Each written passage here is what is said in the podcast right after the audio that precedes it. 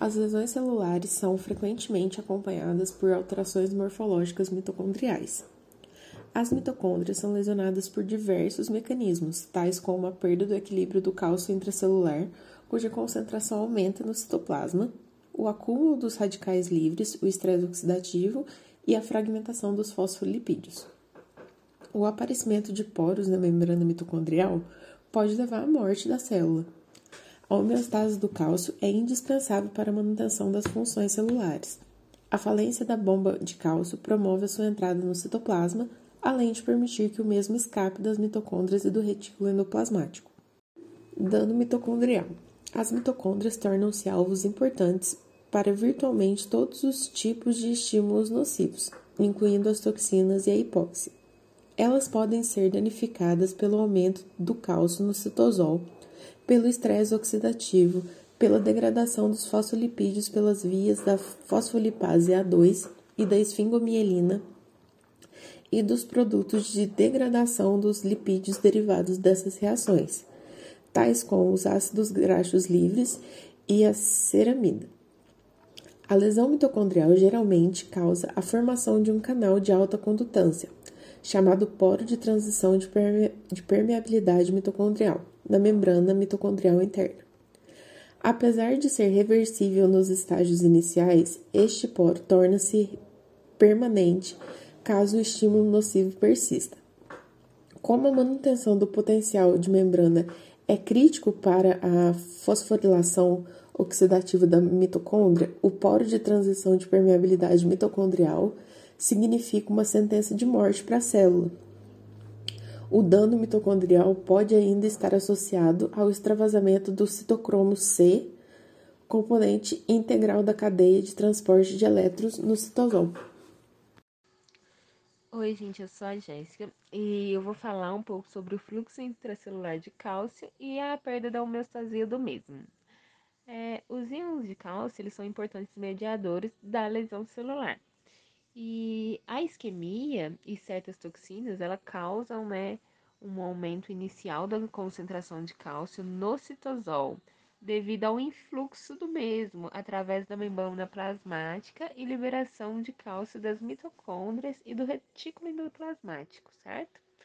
Esse aumento intracelular de cálcio, por sua vez, ele vai ativar várias enzimas que possuem efeitos celulares deletéricos em potencial, que são as ATPases, né, reduzindo ainda mais os níveis de ATP, as fosfolipases e as endonucleases.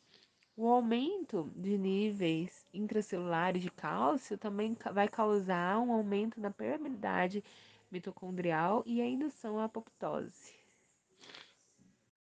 Olá, tudo bem? Meu nome é Luiz Guilherme e eu venho falar sobre o acúmulo de radicais livres derivado do oxigênio. As células geram energia, reduzindo o oxigênio molecular em água. Durante esse processo, pequenas quantidades de formas reativas de oxigênio, parcialmente reduzidas, são produzidas como um produto não desejado da respiração mitocondrial. Algumas dessas formas são radicais livres que danificam os lipídios, as proteínas e os ácidos nucleicos. Elas são chamadas de espécies reativas de oxigênio. Um desequilíbrio entre os sistemas de geração e eliminação de radicais livres causa um estresse oxidativo, condição que tem sido associada com a lesão celular vista em muitas condições patológicas. Assim, os radicais livres são espécies químicas que possuem um único elétron sem um par correspondente na órbita eletrosférica externa. As energias por essa condição é, instável é liberada através de reações com moléculas adjacentes, assim como os tipo proteína, lipídios, carboidratos ou ácidos nucleicos. Os radicais livres também podem ser criados nas células de várias maneiras. Dentre elas, a gente tem a absorção de energia radiante, como a luz ultravioleta, a raio-x, radiações ionizantes. A metabolismo enzimático de substâncias químicas exógenas ou drogas. As reações de redução-oxidação que ocorrem durante os processos metabólicos normais. Metais de transição como o ferro e o cobre que doam ou aceitam elétrons livres durante as reações intracelulares e catalisam a forma de radicais livres. O óxido nítrico, o NO, é importante mediador químico gerado por células endoteliais, macrófagos neurônios e outros tipos de células, de outros tipos celulares, eles podem atuar como radicais livres e também pode ser convertidos a um ânion altamente reativo como o NO2 e o NO1. Os efeitos dessa espécie reativa são amplos, mas três reações são particularmente relevantes para a lesão celular: a peroxidação lipídica das membranas, a modificação oxidativa das proteínas e lesões no DNA. Assim a gente termina a, a nossa parte do podcast falando sobre as lesões, sobre é, as lesões é, intracelulares de cálcio e perda de homeostase no cálcio.